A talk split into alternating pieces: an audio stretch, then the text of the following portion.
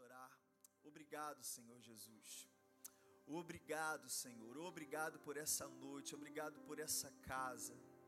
Obrigado pela palavra que nós vamos receber agora, Pai.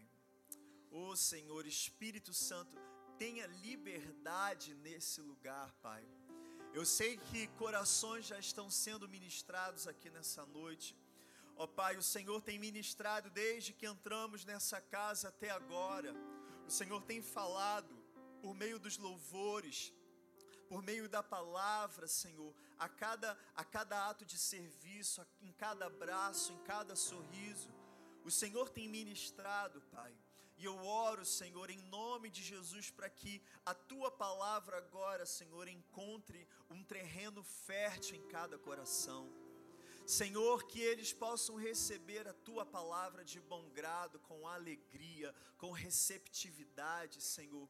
Que o teu Espírito Santo revele toda essa palavra que será ministrada, que ela venha do alto, que ela não venha de mim, Senhor, mas que venha de ti, Pai. Que ela gere vida, que ela gere transformação, que ela gere restauração, que ela gere cura, que ela gere crescimento, que ela gere salvação nesse lugar, Senhor. Em nome de Jesus, amém. Amém, queridos.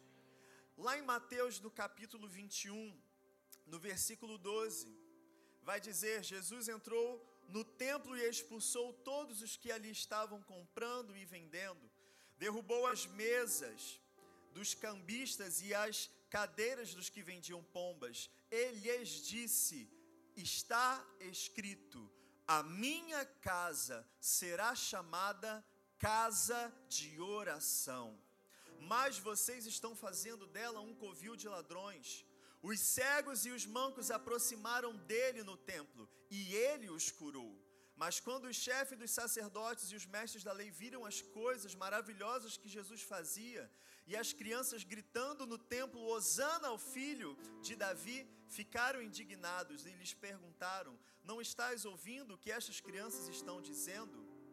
Respondeu Jesus: Sim, vocês nunca leram?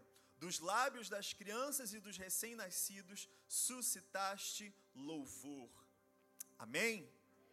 E queridos, essa casa, a Igreja United da Tijuca, é uma casa de oração. Eu creio em nome de Jesus e eu creio que, que está chegando um tempo onde o Senhor vai formar, vai gerar nesse lar, nessa família, nessa casa, um povo, uma igreja, uma noiva santa, pura e preparada para ser esse lugar que Jesus descreveu aqui nessa passagem. A minha casa será uma casa de oração. A minha casa será uma casa onde o leproso será curado. A minha casa será um lugar de vida. A minha casa será um lugar de restauração. A minha casa será um lugar de salvação. Querido Jesus, aqui ele estava profetizando sobre mim, sobre você.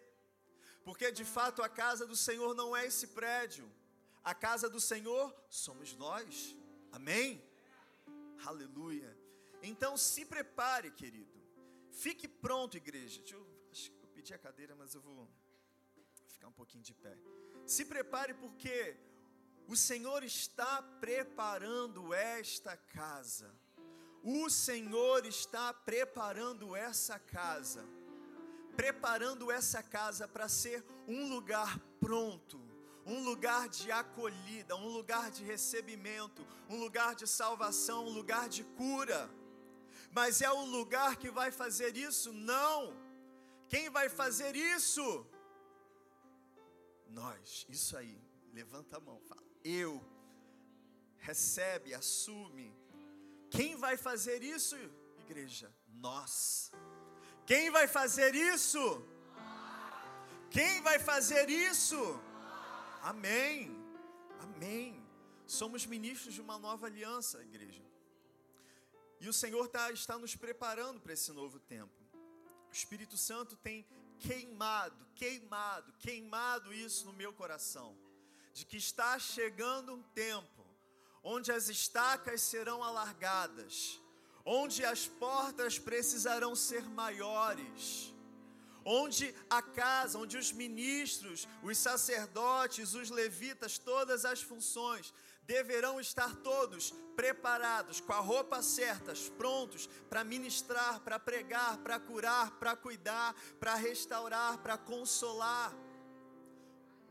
Todos aqueles que vão chegar nesse lugar. Amém? E eu estou falando tudo isso, queridos, porque a gente começou semana passada essa série, Anatomia da Igreja. Se você não estava aqui semana passada, procura lá no Spotify, na nossa conta Igreja United Tijuca. Nós temos todas as mensagens lá. Você pode ouvir as mensagens do Midweek, as mensagens de domingo. Se você não tem, vai lá, baixa Spotify.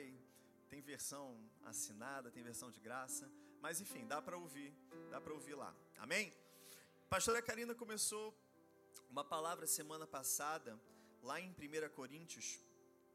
E ela começou no. Foi no capítulo 1, não foi? Capítulo 2. No capítulo 2 de 1 Coríntios, se você está com a Bíblia aí, de papel na sua mão, pode abrir, ou no aplicativo, pode abrir lá em 1 Coríntios, no capítulo 2.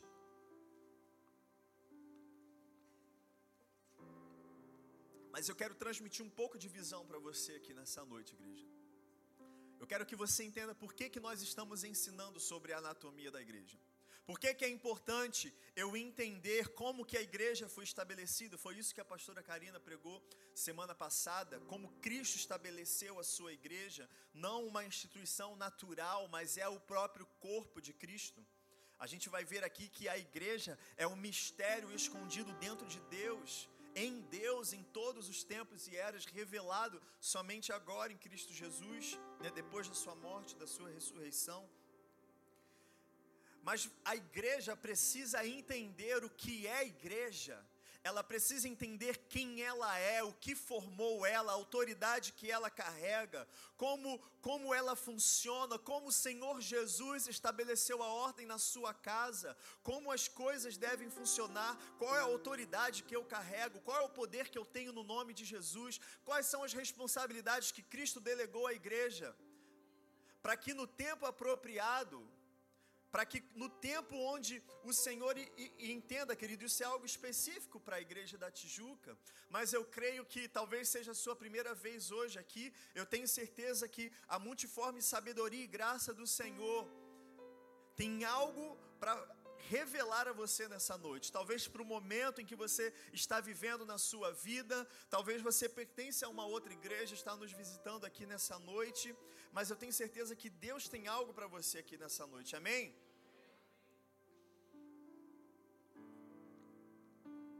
O Senhor Jesus, quando disse aos seus discípulos antes de subir aos céus: Fiquem, pois, em Jerusalém, até receberem o poder do alto, e assim vocês vão poder ser as minhas testemunhas, tanto na Judéia, Samaria, até os confins da terra.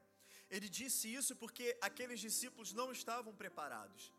Eles andaram com Cristo durante três anos, observando tudo que ele havia feito. Mas eles precisavam receber poder do alto, batismo com o Espírito Santo. Para que eles fluíssem nos dons, eles precisavam do Espírito Santo para discernir as coisas espirituais, para discernir a igreja, não somente, sabe, de uma forma carnal, como eles olhavam Cristo e imaginavam que eles simplesmente é, é realizariam um levante em Israel pegaria a espada, se sentaria num trono e ia expulsar o exército romano de Jerusalém. Era isso que eles pensavam, até o último segundo. E Jesus falou: Não, meu reino não é daqui, o meu reino é dos céus, o meu reino é celestial, é espiritual, é acima desse mundo. Eles precisavam do Espírito Santo para ter essa compreensão. E hoje eu e você nós temos acesso a isso. Todo aquele que crê no Senhor Jesus, ele, ele nasce como uma nova criatura. E ele tem agora acesso ilimitado ao Pai. E como Jesus disse, a gente pode ser batizado, não só pode, como deve. Por isso ele disse aos seus discípulos: Fiquem, pois, em Jerusalém, até receber poder do alto. Não é possível testemunhar de Jesus sem ter o Espírito de Jesus. Não é possível testemunhar de Jesus sem ter a manifestação do poder que ele manifestava. Jesus, aonde ia, o Espírito revelava a ele os pensamentos e as intenções dos corações das pessoas.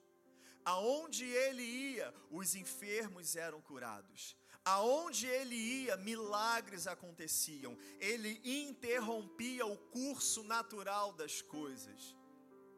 Um morto num sepulcro que está caminhando para apodrecer e virar pó, vida novamente. Uma mulher que tem um fluxo de sangue há não sei quantas décadas, curada. Com apenas, se apenas eu tocar a orla do seu manto, eu serei curada. Interrupção no, no decorrer natural das coisas.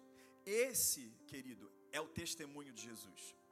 Quando Jesus disse: Vão por todo o mundo e façam discípulos de todas as nações, batizando-os em nome do Pai, do Filho e do Espírito Santo, e ensinando a observar todas as coisas que eu vos tenho mandado. E eis que estarei convosco todos os dias até a consumação dos séculos. Mateus 28, 19 e 20.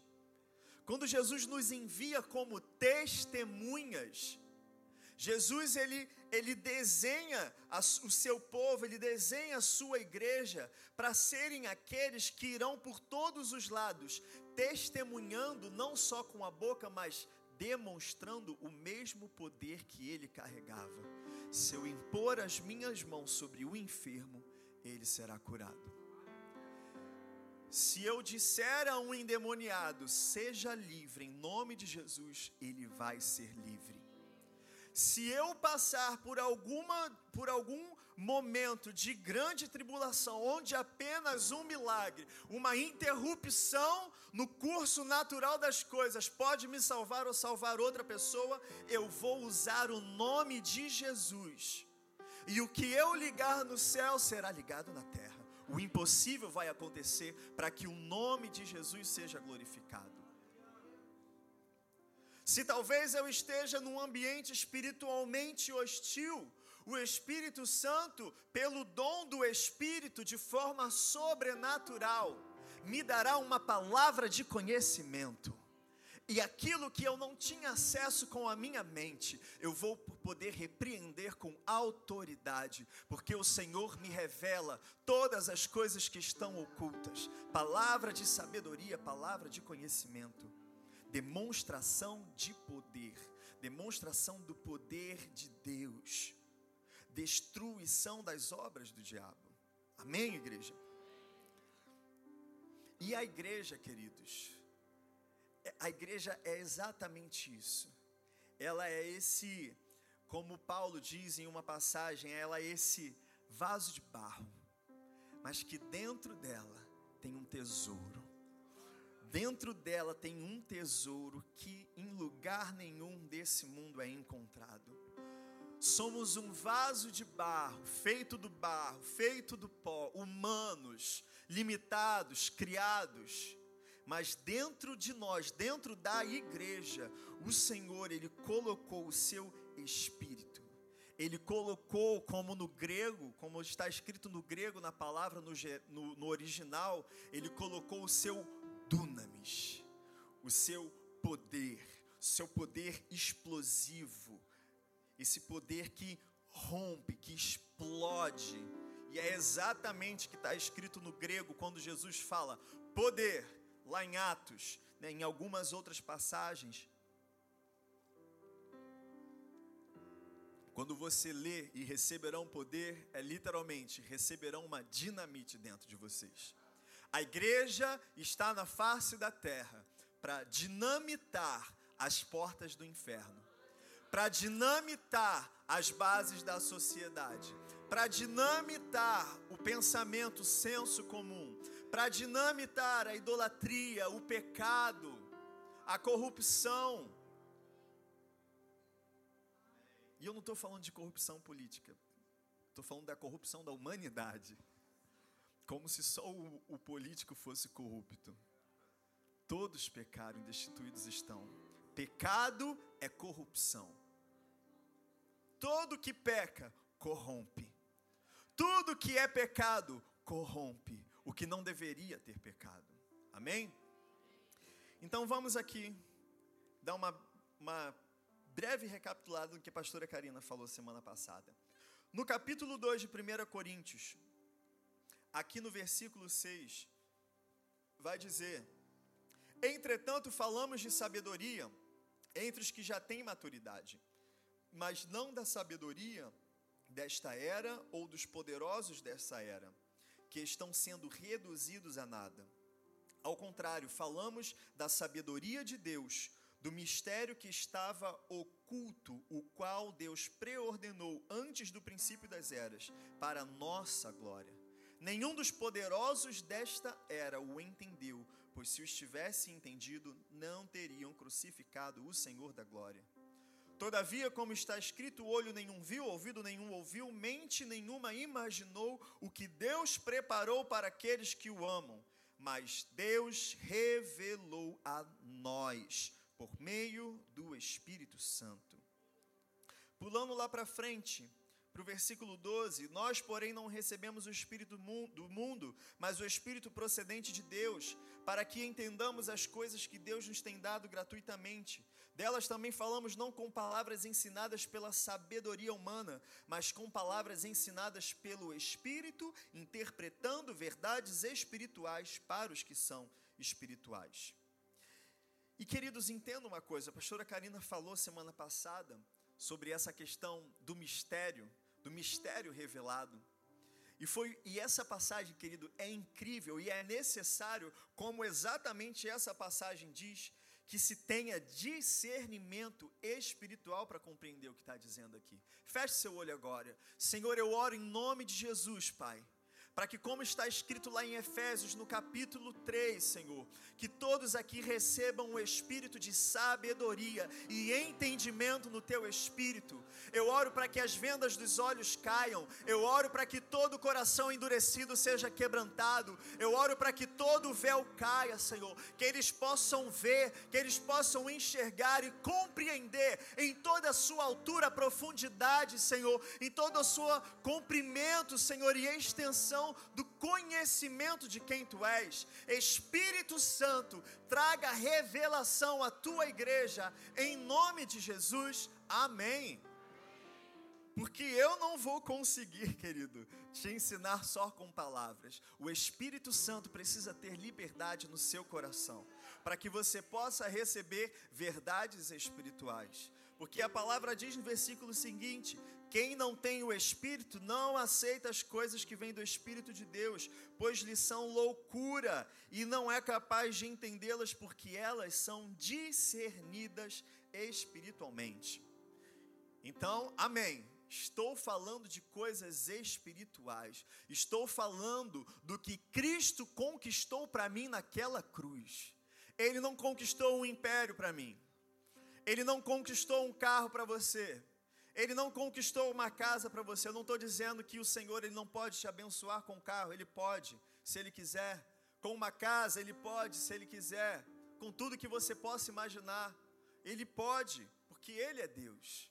Mas, querido, coração do que Cristo conquistou para nós é um reino eterno. É um reino eterno Preste bem atenção em Efésios, no capítulo 1, no versículo 3, ele vai dizer: Porque vocês foram abençoados com toda a sorte de bênçãos espirituais nas regiões celestiais. Então, tudo que nós, como igreja, nos movemos e fazemos e cremos e declaramos, primeiro é no Espírito.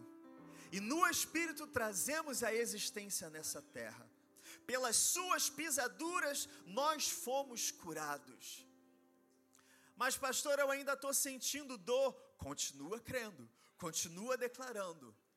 Porque a fé fala, a fé vê, a fé ouve, a fé acredita, a fé profetiza e traz à existência aquilo, que não é, como se já fosse. Você já parou para pensar que foi assim que Deus criou o mundo e todas as coisas? Não havia nada. Deus disse: haja luz. Você precisa entender uma coisa, querido: fé é o jeito de Deus trabalhar.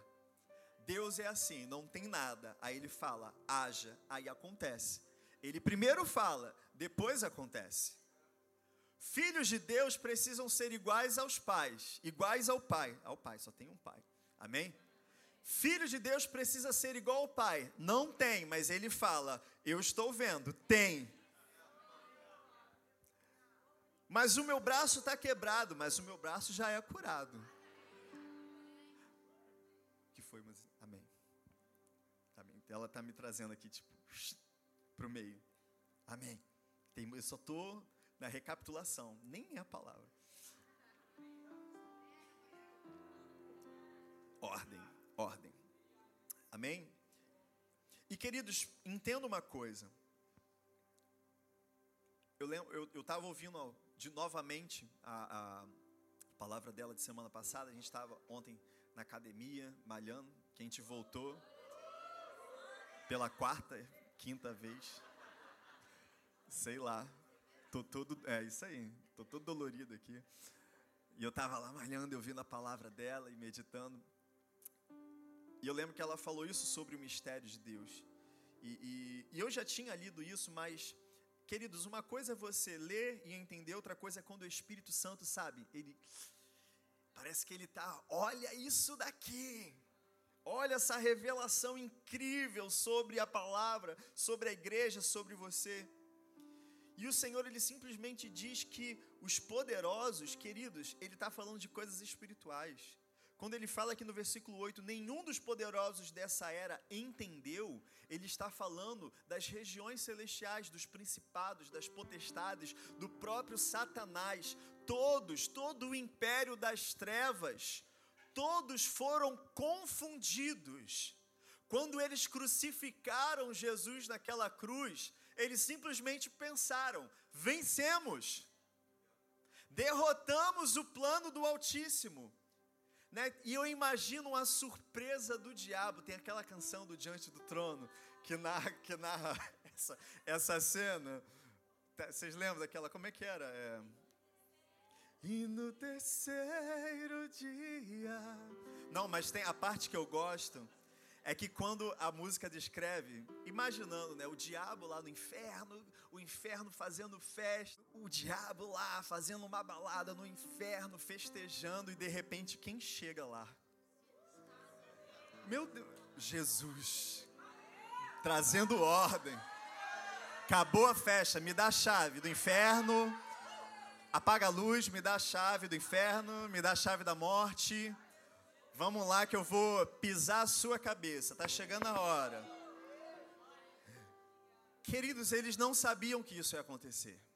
O diabo não sabia que isso ia acontecer. Se ele soubesse, ele não tinha crucificado. E está escrito isso aqui nesse capítulo, depois estuda melhor em casa. Se eles soubessem que o sacrifício de Cristo fosse o maior tiro no pé do diabo, eles não teriam crucificado, pelo contrário, não vem cá, senta aqui, toma o trono de Israel, toma toda, todas as riquezas, toma. E foi isso, é, é, é, e o diabo até tentou fazer isso, né? Coitado. Não, só, só matando o Filho de Deus para a gente vencer. Era exatamente isso que o céu queria. Isso aí, crucificou ele. Pronto, está feito. Né? Imagina Jesus a gente sempre imagina a cena da cruz, né, como e com certeza foi pesado, foi dolorido, mas isso me veio agora, né? Eu imagino Jesus naquele último segundo, porque a última palavra que ele fala é: está consumado. Uh, e entrega o Espírito. Eu imagino um risinho no canto da boca de Jesus assim. É agora. É só o começo. Porque, querido, ali começa a guerra de verdade. Na carta, acho que é na primeira carta de Pedro, ele vai revelar o que, que Jesus fez nesses três dias. Você acha que Jesus ficou dormindo, que o espírito dele ficou lá, dormindo naquela tumba três dias? Ele foi no inferno. Ele tomou as chaves das mãos do diabo. Ele tomou, ele, ele, ele tomou cativo o cativeiro Queridos, as verdades espirituais do que Cristo fez nesses três dias são tão poderosas, eu não vou entrar aqui porque não vai dar tempo. Mas em três dias ele revolucionou a região celestial. ele colocou em ordem todas as coisas. E no terceiro dia ele volta. E ele volta para estabelecer o quê? A sua igreja. Ele veio para estabelecer a igreja de Cristo, aquela que seria a extensão das suas mãos, da sua boca, do seu coração, o corpo de Cristo na terra o mistério, a coisa, e entenda, queridos, quando o apóstolo Paulo ele usa essa linguagem, mistério, ele usa aqui em Coríntios, ele usa essa linguagem na carta aos Efésios, ele usa essa linguagem em Colossenses também, porque isso ele estava falando a povos de origem, é, é, de origem cultura helênica, de gregos, origem grega, origem de filosofia grega. E queridos, uma coisa muito importante para os filósofos, para os povos helenísticos daquela época, era descobrir o mistério. Né? Até hoje, os gnósticos, eles ficam buscando o mistério. Né? E o resumo do, da gnose, do mistério, é o conhecimento do bem e do mal. Meu Deus, aquilo que que a serpente deu para Eva lá no jardim. Eles ficam, eles ficam atrás disso. Enfim, é um breve resumizinho de gnosticismo. Não agnosticismo, né? mas é a gnose, é a busca do mistério. Né? Mas esse mistério só é revelado aos iluminados. Os iluminados são sempre eles e nunca os outros. Mas amém, porque eles são muito sectários. Mas Paulo ele simplesmente vai nessa linguagem que aquele povo entendia. Quando Paulo fala mistério, aquele povo helênico de Corinto, de Efésio, de Colosso, ele, opa, é aquilo que os filósofos falam? Ele, não, não é esse mistério, é um mistério muito maior. É Cristo ressurreto, é a igreja do Deus Todo-Poderoso, é através dela, é esse o mistério escondido em Deus, que agora é revelado em Cristo Jesus, a igreja na face da terra vai fazer se cumprir a minha palavra vai ser anunciada em todos os lugares. Querido, já se passaram dois mil anos, já se passaram mais de dois mil anos, e a igreja do Senhor Jesus, como diz a música, a perseguição não parou a igreja, o Coliseu não parou a igreja, a, o, o, óleo fervente, o caldeirão de óleo fervente não parou a igreja, a guilhotina não parou a igreja, né? a, a, a perseguição não parou a igreja, a morte, é, é, o martírio, os sacrifícios, a proibição, nada. O livro, o livro mais publicado entre todas as eras é a Bíblia. A, a organização mais perseguida, mas que sempre cresce na face da terra, é a igreja. Porque não adianta, as portas do inferno não prevalecerão. E vai chegar um dia que toda a terra ouvirá. E querido, essa responsabilidade está em nossas mãos está em nossas mãos. Nós carregamos, queridos, algo dentro de nós infinitamente maior do que a nossa mente pode imaginar, do que a nossa imaginação pode alcançar. As promessas, as bênçãos, a glória reservada, o galardão que vai ser reservado para aqueles que perseverarem até o fim, a glória futura que vai ser revelada na Nova Jerusalém, a cidade celestial. Queridos, a expectativa, a esperança que a gente tem em Cristo Jesus, meu Deus, ninguém tem. Nenhuma religião, nenhum pensamento, nenhuma filosofia, nenhuma corrente política, nada, nada consegue apresentar, nada consegue apresentar um tesouro mais precioso do que esse então, querido, em primeiro lugar, não troque esse tesouro. Ame a igreja. Ame o Senhor. Ame a sua noiva. E entenda, querido, quando o Luan estava ministrando aqui, ele ministrou algo muito específico. Que o Senhor está restaurando a noiva. Foi isso que você falou, não foi? E eu sei que foi uma palavra profética para essa casa porque o Senhor está restaurando essa casa. Essa casa está sendo curada. Essa casa está sendo ajustada, essa casa está sendo tratada, as coisas estão sendo postas em ordem. em ordem, tudo em ordem. Os trabalhadores estão sendo fortalecidos, mais trabalhadores estão chegando, porque está chegando o tempo, igreja. Está chegando o tempo onde eles virão de todos os lugares onde eles virão de todos os lugares, mas eles não só virão, nós iremos em todos os lugares, nós pisaremos em todas as ruas, esquinas, escolas, hospitais. Aleluia. Amém.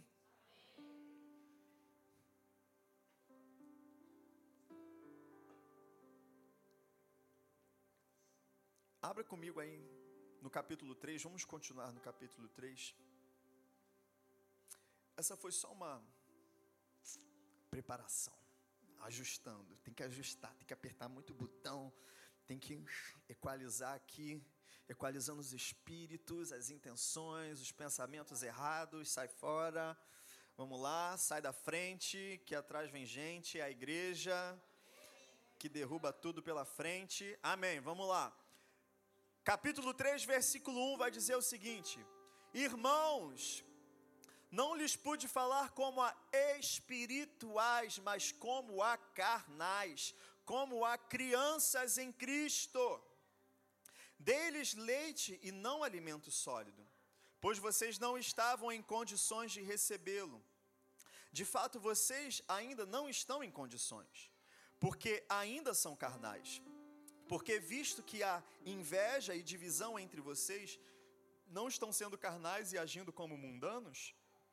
Pois quando alguém diz, eu sou de Paulo, e outro diz, eu sou de Apolo, não estão sendo mundanos? Afinal de contas, quem é Apolo? Quem é Paulo? Apenas servos por meio dos quais vocês vieram a crer, conforme o ministério que o Senhor atribui a cada um. Eu plantei, Apolo regou, mas Deus é quem faz crescer, de modo que nem o que planta, nem o que rega são coisa alguma, mas unicamente Deus que efetua o crescimento. O que planta e o que rega tem um só propósito, e cada um será recompensado de acordo com o, que, com o seu próprio trabalho.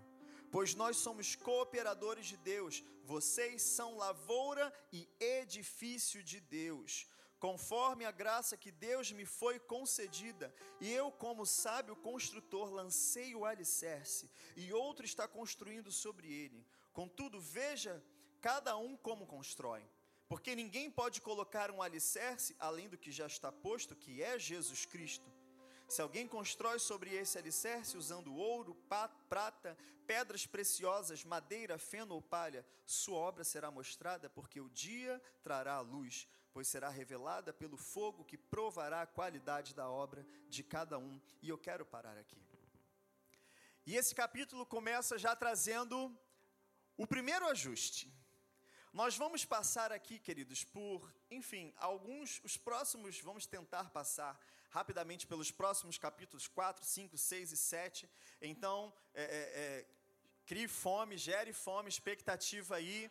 Não pense que eu vou aqui trazer uma, um, vou contar uma história, vou trazer uma moral e você vai, vai lá, ah, que lindo e vai embora para casa. Não, eu vou servir, né? Tem picanha, tem alcatra, tem contrafilé, tem maminha, então tem que pegar a faca, tem que cortar, tem que mastigar, tem que ruminar, demora para digerir, porque como Paulo está dizendo aqui, Irmãos, não lhes pude falar como a espirituais, mas como a carnais, como a crianças.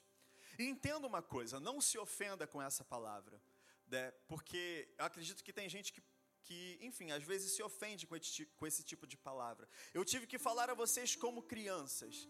Queridos, uma criança no reino de Deus, uma criança no reino de Deus, querido, é melhor do que, como eu posso dizer, do que qualquer um que tenha toda a sabedoria do mundo, que, que, que, seja, que tenha todo o dinheiro do mundo, que tenha todas as coisas do mundo, mas não tem Cristo. Uma criança no reino de Deus, olha o que diz, só para abrir os seus olhos espirituais aqui, em nome de Jesus. Paulo, no início dessa carta, ele diz lá no capítulo 1, no versículo No versículo 4: Sempre dou graças a meu Deus por vocês, por causa da graça que lhes foi dada por Ele em Cristo Jesus, pois nele vocês foram enriquecidos em tudo. Preste atenção, olha o que ele está dizendo. Nele, em Cristo, vocês foram enriquecidos em tudo. Isso é, em toda palavra e em todo conhecimento, porque o testemunho de Cristo foi confirmado entre vocês, de modo que não lhes falta nenhum dom espiritual enquanto vocês esperam que o nosso Senhor Jesus Cristo seja revelado. Ele manterá firmes até o fim, de modo que vocês serão irrepreensíveis. Preste bem atenção, queridos. Paulo, no início dessa carta, ele já está dizendo a essa igreja: vocês são abençoados, vocês já têm todo o dom espiritual. Você entrou no reino de Deus hoje, você talvez nasceu hoje, é uma criança, é um bebê na fé, é alguém que ainda precisa do leite espiritual, que ainda está caminhando, querido. Eu vou dizer para você, mesmo sendo uma criança, criança no reino que talvez ainda precisa beber leite, você é muito privilegiado, porque você já tem acesso a tudo que o Pai tem para te dar. Amém? Amém, igreja? Amém, igreja? Porque eu acho que tem gente que que não quer a bênção. Meu irmão, eu quero te dar a bênção. Queira receber a bênção. Não irrita o seu pastor. Não me irrita. Tô brincando. Amém.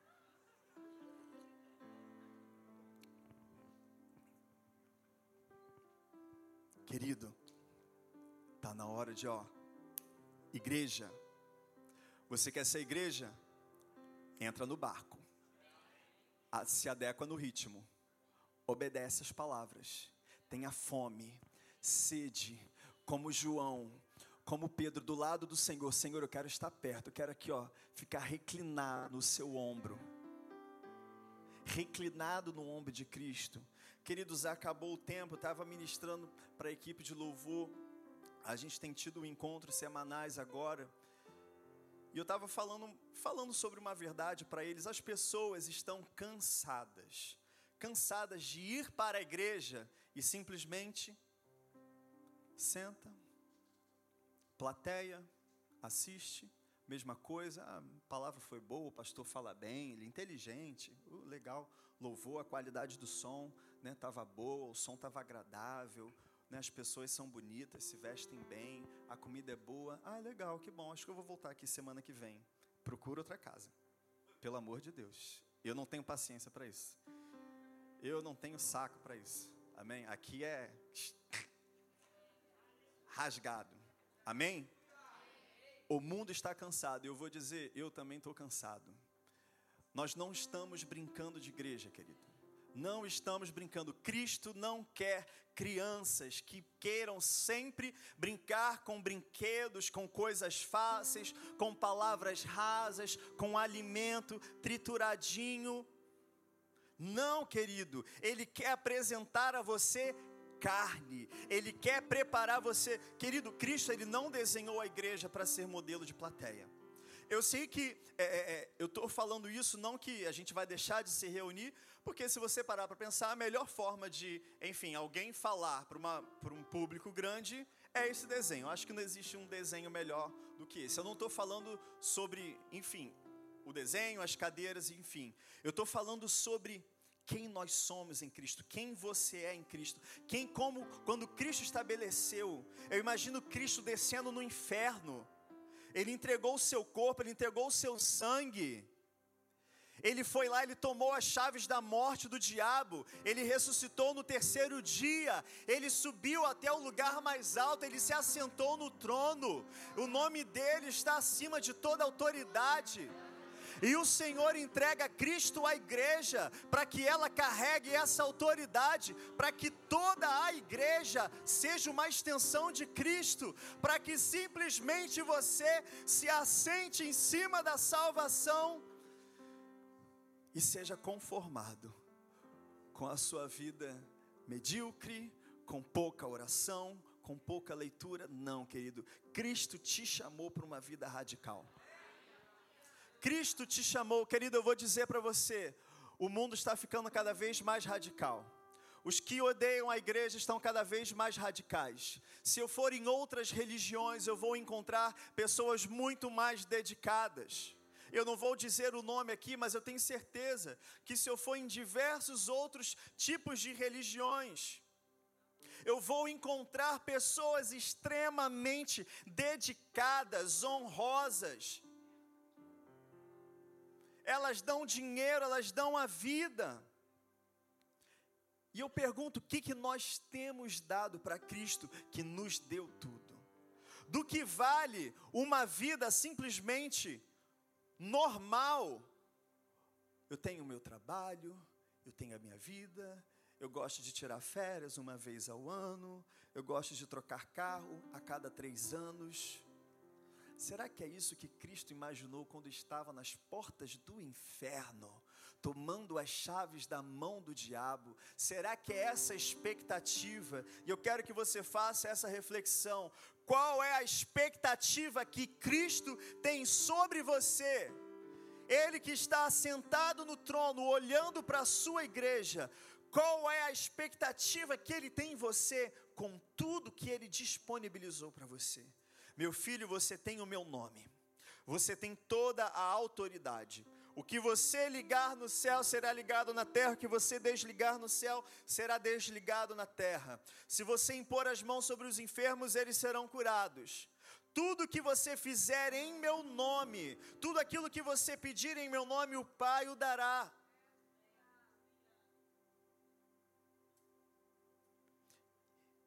E o que, que nós temos feito com a posição, com o poder, com a autoridade que Cristo tem entregue a nós?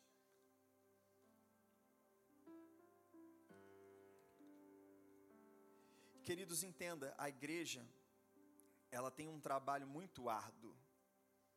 É o trabalho mais recompensador que existe na face da terra. Entenda uma coisa muito importante, porque aqui nós falamos de coisas espirituais. Eu não falo como você ter uma segunda, eu não vou falar sobre como você vai ter uma segunda-feira abençoada. Eu não vou falar sobre o milagre da manhã. Eu não vou falar sobre como, ai, como é bom você ter uma vida disciplinada. Eu não vou falar como você alcançar os objetivos da sua vida. Não, querido. Talvez eu esteja aqui para destruir as suas expectativas. Amém? Porque talvez elas não estejam alinhadas com a do Senhor. Talvez o Senhor queira que você sofra um pouco pela igreja. Talvez o Senhor queira que você perca algumas noites em oração. Talvez o Senhor queira que você jejue, não só de alimento, mas tenha um jejum de pecado. Tenha um jejum daquilo que te afasta do Senhor porque Ele está preparando uma igreja, Ele tem um plano, Ele tem uma direção, Ele tem um alvo a ser alcançado. E você acha que dentro disso, ele simplesmente, dentro de todo o trabalho que ele está realizando, ele te resgatou para deixar você sentado num canto assistindo ele fazer tudo?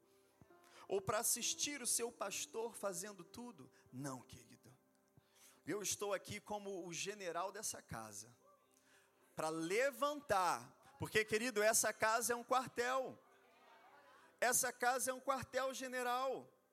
A palavra diz: as portas do inferno não prevalecerão. Você sabe, a gente tem uma perspectiva muito triste do Evangelho, uma perspectiva muito sentimental, muito romantizada, muito afetada pelos romances, ou pelas filosofias, ou pelas até mesmo pelas teologias agnósticas infiltradas na igreja. A igreja é simplesmente um quartel preparatório, querido. Quando a palavra diz que as portas do inferno não prevalecerão, o Senhor não está dizendo, e, e, eu tenho certeza que a perspectiva da maioria das pessoas é sempre essa: você está lá, triste, porque a sua vida é muito difícil, e tudo é difícil, e as pessoas não me entendem, e eu estou lá sofrendo, mas as portas do inferno não prevalecerão contra mim. Não, querido. Sabe o que esse versículo significa? Significa que você vai estar com uma espada nas mãos. Significa que você vai com a palavra do Senhor, mas com a unção do Espírito. As portas do inferno não prevalecerão, porque a gente vai chegar à beira das portas do inferno e vai arrebentar essa porta e vai entrar vai entrar na escuridão, vai entrar nas trevas, vai entrar aonde o diabo tem escravizado, tem assolado as pessoas, e nós vamos retirar, nós vamos roubar, saquear o inferno, tirar aquele que está enfermo, levanta e anda, seja curado. Aquele que está abatido, receba ânimo no seu corpo o Espírito do Senhor está sobre mim, e eis que te envio para trazer visão aos cegos, cura aos enfermos. Queridos, cristianismo não é voto de pobreza, cristianismo não é falar baixo, cristianismo não é ter aparência de santidade, mas é ser um guerreiro cheio do Espírito Santo. Nada me abala, ainda que eu ande pelo vale da sombra da morte, eu não temerei mal algum, porque tu estás comigo, a tua vara e o teu cajado me consolam. Certamente que a bondade e a misericórdia do Senhor me seguirão todos os dias da vida. Querido, o crente é alguém vestido com uma couraça de justiça, com o um capacete da salvação, com uma espada nas mãos, com a sandália da prontidão da pregação do evangelho da paz.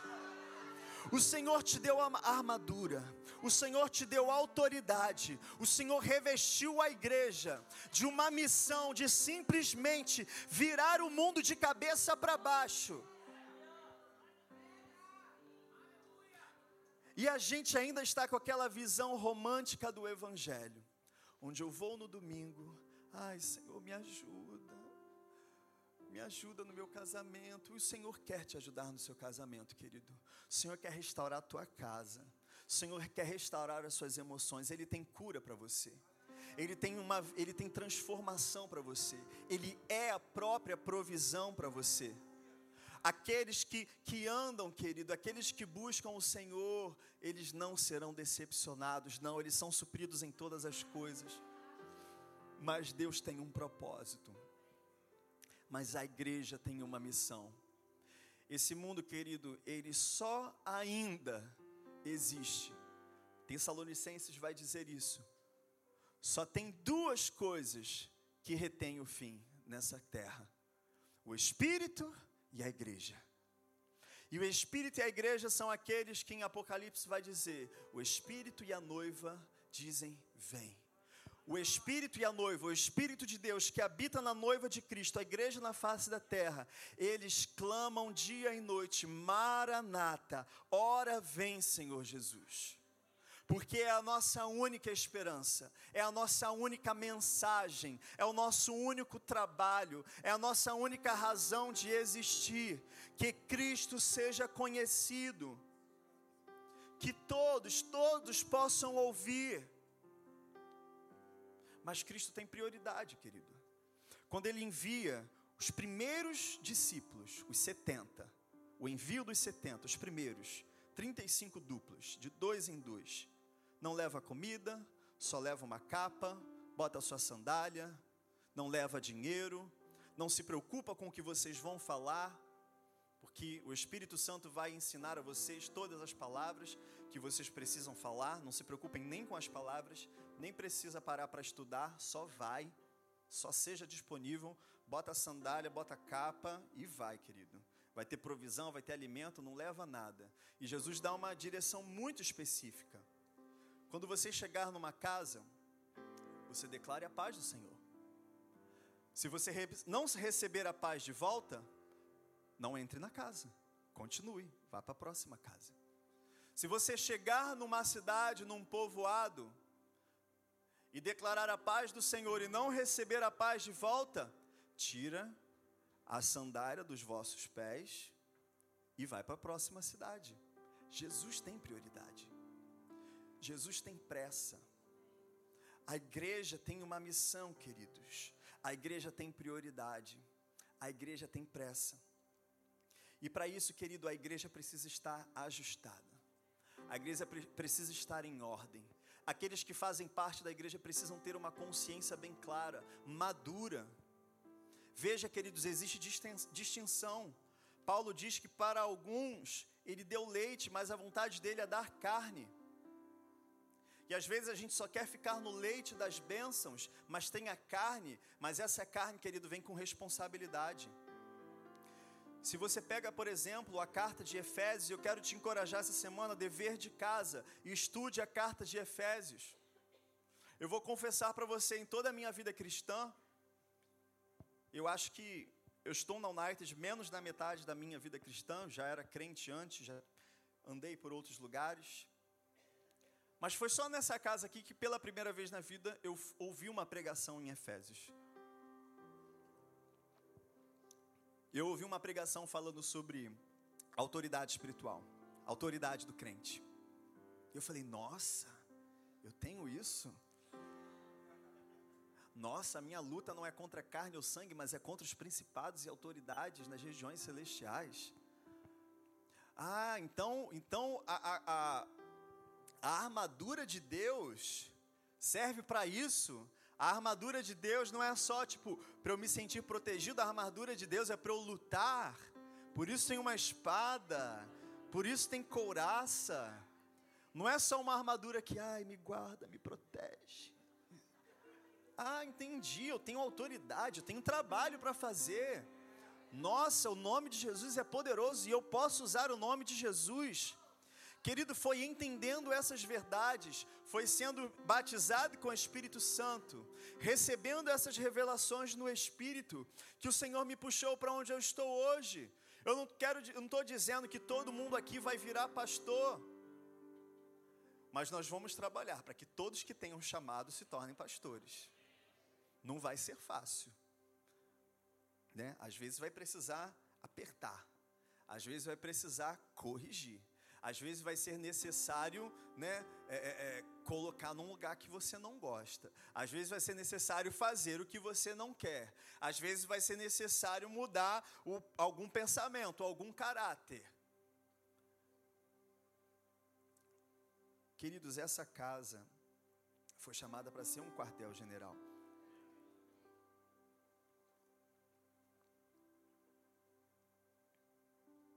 Mas eu vou dizer uma coisa para você, querido. Eu sempre tive fome. Eu sempre quis mais. Eu vou compartilhar uma coisa com vocês, que acho que eu já compartilhei sempre com, com a liderança, com a galera, com todo mundo, mas acho que eu nunca falei aqui com a igreja. Eu não cresci na igreja. Eu tive uma experiência de conversão aos 14 anos de idade. Eu fui numa igreja, meu pai me levou, mas eu tive a minha experiência. Eu aceitei Jesus. Daquele dia em diante, todos os meus dias eram com duas versões da Bíblia e um dicionário, porque eu tinha fome e eu queria mais. Tempo de oração, tempo de leitura, tempo de estudo, tempo de entender, trabalhar. Primeira coisa que eu, enfim, eu já entrei e eu sei que talvez nem para todo mundo vai ser da mesma forma. Eu já entrei de, de cabeça, era adolescente, eu tinha tempo, eu tinha energia, e aí eu passei passar todos os dias ir para a igreja e me envolver. Eu só não dancei na igreja, só não fiz parte do ministério de dança, igual pastora Bia e pastora Isa, que já fizeram. O resto eu já fiz tudo na igreja, já fui tio de kids, eu já fui cenógrafo, eu já fiz teatro, eu já fiz, só não dancei, já cantei, já preguei. E queridos, eu vou dizer uma coisa para você. Eu amo isso. Eu amo a igreja. Mas às vezes eu tenho a impressão que tem algumas pessoas que não amam a igreja. Elas querem ser amadas pela igreja. Elas querem os benefícios da igreja, mas esse relacionamento é tóxico. Esse relacionamento é doentio aonde não, mas eu não fui bem recebido. Não, mas não falaram direito comigo. Não, mas eu não gostei do que o pastor falou. Não, mas eu não concordo. Você não ama a igreja. Você é egoísta. Você quer que todo mundo te ame. Você quer que todo mundo te sirva. Você quer que todo mundo te agrade. E você? Quem você ama? E você? Quem você serve? E você? Pra, por quem você declara o seu amor? Para quem você dedica a sua vida? Para quem por quem você sofre? Por quem você chora? Eu choro pela igreja. Eu sonho com a igreja. Na minha casa, toda semana, a gente sempre tem brincado muito com isso, né? Que os vizinhos devem ficar tipo, meu Deus, chega todo dia coisa nessa casa. Que a gente fica comprando no Mercado Livre. E fica chegando. Querido, eu só compro coisa para a igreja. Eu compro, eu só, eu só pesquiso eu só pesquiso coisas para comprar para a igreja. Eu não vou dizer, ah, mas é porque você é o pastor de campus, agora que você assumiu o campus. Meu filho, eu sempre fui assim. Desde que eu tinha 14 anos de idade, levantei minha mão e aceitei Jesus. E eu quero te confrontar mesmo, queridos, porque não temos tempo para quem não tem tempo para a igreja. A igreja não tem tempo para quem não tem tempo para ela. Desculpa se isso é duro, mas isso é verdade. Eu declaro a paz do Senhor mas se eu não recebo a paz de volta, amém. Deus te abençoe. Eu vou para o próximo. Aquele lá está doente, está enfermo, ele está precisando. Aquele lá, ele está querendo. Ele vai receber essa palavra. Ele vai ser curado, ele vai entregar a vida para Jesus. Ele, vai se levantar. Talvez ele não vai ser um pastor, mas ele vai ser um ministro de socorros. Ele vai me, ele vai me ajudar, ele vai me auxiliar. Ele vai me dar um abraço.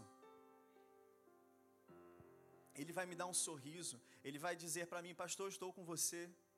Ele vai mandar mensagem para mim durante a semana e vai dizer, pastor, eu posso orar por você essa semana? Tem alguma, tem alguma um motivo de oração para eu estar intercedendo por você? Tem diversas pessoas que fazem isso por mim, diversas não, algumas, né? Algumas pessoas que fazem que fazem isso por mim, queridos. Nossa, ninguém vê. E eu nem vou falar o nome para não roubar a benção porque você, vocês vão receber um galardão maior do que o dos outros lá em cima, porque ninguém viu. Chegou o tempo, querido, da noiva ser restaurada, da honra da noiva ser restaurada. Chegou o tempo, sabe, de, de da igreja estar num lugar de temor. Mas não é só um lugar de temor, não, é um lugar de paixão. É um lugar, sabe, de, de cuidado. É um lugar de zelo. Eu vejo tantas pessoas abrindo a boca, apontando o dedo com tanta autoridade para julgar a noiva, para julgar os líderes da noiva, aqueles que foram levantados para serem autoridade, conforme a palavra nos ensina. A igreja é tão depredada, é tão, não, mas a igreja deveria fazer isso, a igreja deveria fazer aquilo, a igreja está errada, e, e a igreja no Brasil, queridos, a igreja precisa ser amada, a igreja precisa de pessoas que amem, que zelem, que são apaixonados. Queridos, Jesus ele nos deixou uma lição muito importante eu não posso dizer que eu amo a Deus a quem eu não vejo, se eu não amo o meu próximo que eu vejo. E eu vou te dizer, querido, o nosso próximo é a igreja. A prioridade de Cristo é a igreja. As promessas de Cristo são para a igreja. A promessa de salvação é para a igreja. Todo o desenho de redenção da terra foi estabelecido para a igreja do Senhor Jesus. Ela é a noiva, é ela que vai ser buscada. O banquete está sendo preparado para ela, as casas estão sendo preparadas para ela, o galardão está sendo preparado para ela.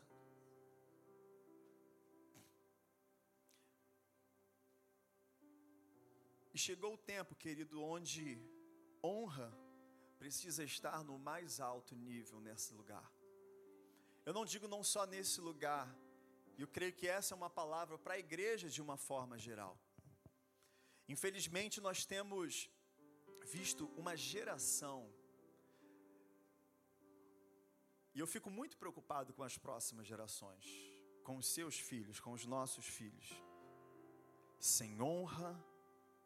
Honra, se eu falo, acho que se eu falo honra para uma criança, ele já vai torcer a cara para mim e pensar que eu estou falando um, palavrão. Acho que tem crianças que se eu falasse respeita sua mãe, vai dar um tapa na minha cara. Mas eu paro para pensar, como que a igreja vai estar daqui a 10 anos? E esse papel de reflexão, quem vai botar a mão na massa, quem vai fazer alguma coisa, querido, não é outra pessoa, é você. É você, porque nós somos a igreja. Não é, ah, o pastor que tem todas as ideias para a igreja, a gente vai lá dar o dízimo e assiste o culto. Não, querido. Não, querido, está chegando um tempo e, e, e, e essa série é crucial. Esse final de ano eu tenho falado para os líderes, eu tenho falado para os pastores. Queridos, está chegando um tempo nessa casa e isso faz parte e é necessário, é necessário que essas palavras sejam ditas, porque os últimos ajustes precisam ser feitos, porque vai chegar um tempo onde eles vão chegar de todos os lugares, onde nós iremos, nós precisamos ir.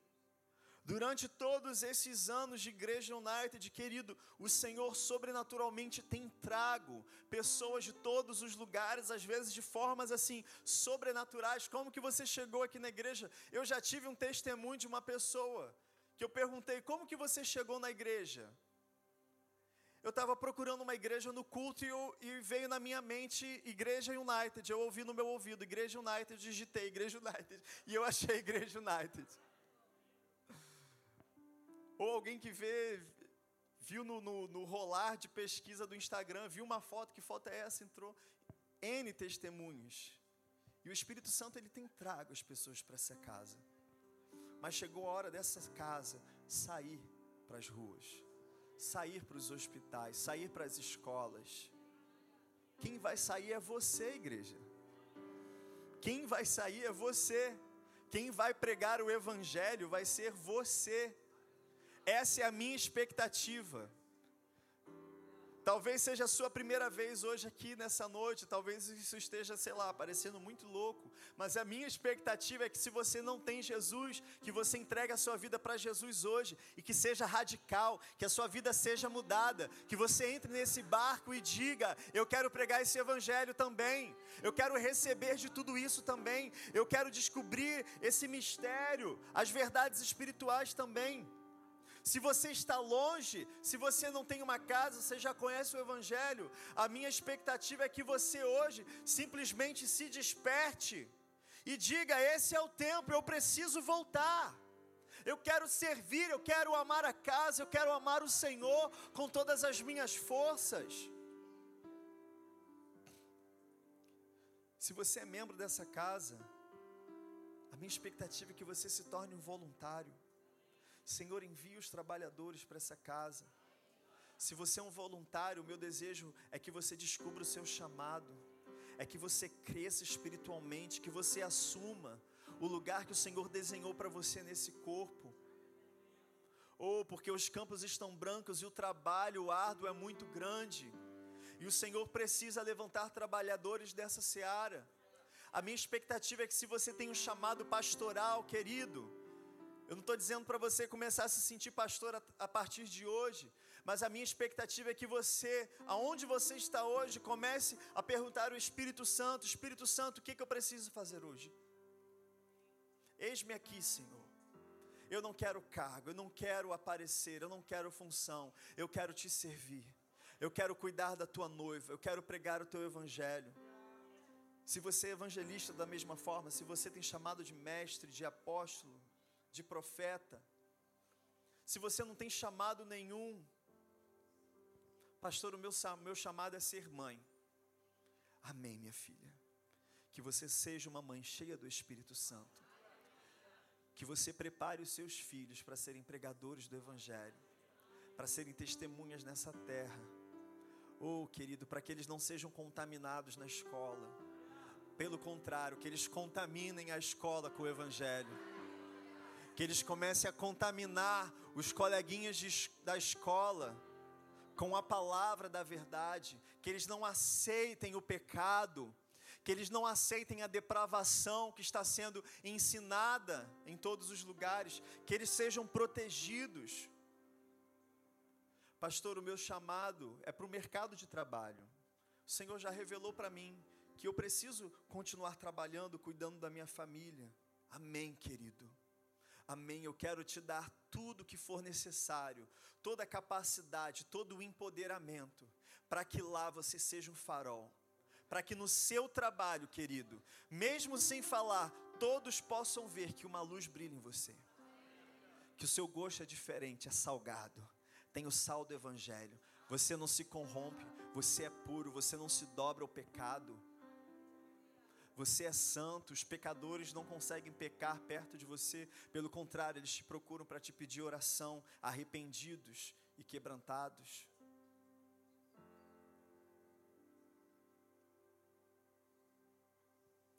Aleluia.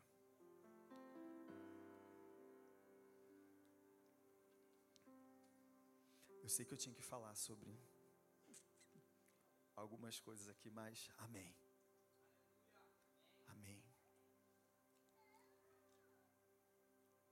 Queridos, lá em Coríntios, no capítulo 11, e eu quero encerrar nessa passagem.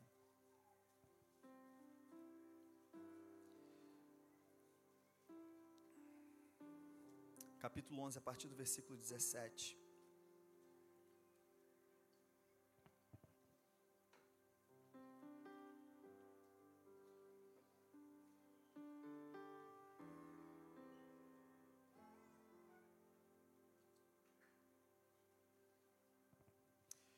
Vai dizer o seguinte: Entretanto, nisso que lhes vou dizer, não os elogio, pois as reuniões de vocês mais fazem mal do que bem. Em primeiro lugar, ouço que quando vocês se reúnem como igreja, há divisões entre vocês, e até certo ponto eu creio. Pois é necessário que haja divergências entre vocês, para que sejam conhecidos quais dentre vocês são aprovados. Quando vocês se reúnem, não é para comer a ceia do Senhor, porque cada um come sua própria ceia sem esperar pelos outros. Assim, enquanto um fica com fome, outro se embriaga. Será que vocês não têm casa onde comer e beber? Ou desprezam a igreja de Deus e humilham os que nada têm? Que lhes direi? Eu os, eu os elogiarei por isso? Certamente que não. Pois recebi do Senhor o que também lhes entreguei que o Senhor Jesus, na noite em que foi traído, tomou o pão e, tendo dado graças, partiu e disse: Isto é o meu corpo que é dado em favor de vocês. Façam isso em memória de mim. Da mesma forma, depois da ceia, ele tomou o cálice e disse: Este cálice é a nova aliança no meu sangue. Façam isso sempre que o beberem em memória de mim. Porque sempre que comerem deste pão e beberem deste cálice, vocês anunciam a morte do Senhor até que ele venha. Portanto, todo aquele que comer o pão ou beber o cálice do Senhor indignamente será culpado de pecar contra o corpo e o sangue do Senhor. Examine-se cada um a si mesmo, e então coma do pão e beba do cálice. Pois quem come e bebe sem discernir o corpo do Senhor, come e bebe para sua própria condenação. Por isso há entre vocês muitos fracos e doentes, e vários já dormiram algumas versões morreram. Mas se nós tivéssemos o cuidado de examinar a nós mesmos, não receberíamos juízo, quando, porém, somos julgados pelo Senhor, estamos sendo, estamos sendo disciplinados para que não sejamos condenados com o mundo. Portanto, meus irmãos, quando vocês se reunirem para comer, esperem uns pelos outros. Se alguém estiver com fome, coma em casa, para que quando vocês se reunirem, isso não resulte em condenação. Quanto ao mais, quando eu for, lhes darei instrução. Mas o coração dessa passagem, e, e, e, você muito provavelmente já ouviu essa passagem, semana que vem, semana passada você ouviu essa passagem na ministração de, de, da ceia do Senhor. A gente sempre usa essa passagem. Mas, queridos, entenda uma coisa: o coração desse ensinamento que Paulo traz aqui sobre a ceia do Senhor está resumido nesse versículo aqui do, do nesse versículo, versículo 19 desse capítulo, que diz o seguinte: pois quem come e bebe sem discernir o corpo do Senhor, come e bebe para sua própria condenação. E o que Paulo está querendo trazer aqui para a igreja é: não é simplesmente a questão de participar da ceia do Senhor, não é somente um jeito certo de se comer o pão, não é um aspecto litúrgico, religioso. Ah, não, então beleza, então tem um jeitinho certo de comer o pão e beber do cálice, tem que ser assim, tem que trazer essa ordem. Queridos, o coração do que Paulo está falando aqui não é, não é litúrgico, não é essa ordem litúrgica de como se deve ser feito, mas é o coração. Se você come desse pão, se você diz que compartilha dessa comunhão, eu faço parte desse corpo, eu faço parte desse sangue, eu fui lavado pelo sangue de Cristo, eu comi desse pão, o seu corpo, o sacrifício dele na cruz, oh, curou todas as minhas doenças e enfermidades. Eu nasci de novo como nova criatura, eu compartilho desse pão eu compartilho desse, desse sangue, desse corpo. Mas eu faço isso sem discernir o corpo de Cristo, sem entender, eu faço parte não apenas de uma coisa que é só para mim, não, eu faço parte de um corpo, eu faço parte de uma unidade, eu faço parte de uma família. Cristo estabeleceu ordem nessa casa. Ele colocou pastores nessa casa para o meu bem. Ele estabeleceu apóstolos para o meu bem. Ele levanta profetas para trazerem correção para o meu bem. Ele levanta mestres porque a palavra precisa ser ensinada por pessoas específicas, ungidas para ministrar e não são do Espírito Santo. Eu preciso estar constantemente reunido como igreja, porque longe disso, Longe disso, eu não estou sendo igreja, eu não estou sendo ensinado, eu não estou sendo corrigido, eu não estou sendo amado, nem amando, nem sendo generoso, nem compartilhando. Se eu simplesmente frequento uma igreja, mas não quero gerar relacionamento, não quero que entrem na minha vida, não quero que me deem conselhos e que ninguém saiba e se meta em nada do que eu acho, do que eu penso, do que eu faço, aonde eu vou eu quero continuar do jeito que eu estou, mas eu não quero fazer parte desse corpo. Querido, que adianta comer do pão e beber do sangue? Se eu não sou igreja, se eu não tenho discernimento do corpo, se eu não caminho em unidade, se quando a igreja está sendo preparada para entrar numa nova estação, eu estou completamente alheio ao que está acontecendo e estou simplesmente pensando: e quanto a mim? E a minha situação? E a minha indignação? E o que eu preciso? Não, querido. Cristo te chamou para fazer parte de um corpo. Cristo te chamou para fazer parte de algo maior do que você. Cristo te chamou, Ele te ama, Ele te recebe do jeito que você está, mas depois que você entra pelas portas, querido, sua vida vai ser virada de cabeça para baixo. Mas é por amor, é por um amor tão grande, querido como um amor de mãe, como um amor de pai, como um amor de quem sofre, como um amor de quem chora, como um amor de quem se sacrifica. Esse é o amor de Cristo por você. E, e queridos, entenda: relacionamento nunca é fácil. Relacionamentos de verdade não são fáceis.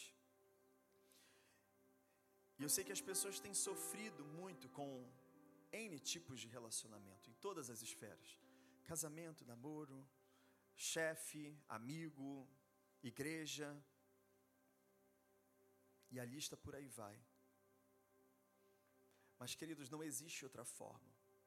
O Senhor te chamou para ser igreja, o Senhor te chamou para ser um corpo. Nesse lugar, querido, às vezes existe desconforto, mas nesse lugar é um lugar de cura, É um lugar onde talvez todas as suas ideias vão ser contrariadas, mas o Senhor vai apresentar: olha aqui, eu tenho um caminho melhor. Eu tenho uma solução melhor para você. Eu tenho uma história, já está escrita. É melhor do que o que você sonha, melhor do que você imagina. Eu tenho um caminho, creia, o seu é mais difícil, eu tenho um mais fácil. Eu já trilhei ele, já está pronto. Confia em mim. Vai ser difícil, eu sei. Tem coisas do caráter que precisam ser ajustados, tem pecados que precisam ser abandonados. Talvez terão relacionamentos que você vai precisar abrir mão. Mas é melhor, eu tenho um caminho melhor. O Senhor tem um caminho melhor para você, querido. O Senhor tem um caminho para essa igreja, o Senhor tem um caminho para a minha vida. O Senhor tem um caminho para a sua vida, o Senhor tem uma direção, o Senhor sabe para onde está levando a gente. E eu confio no Senhor.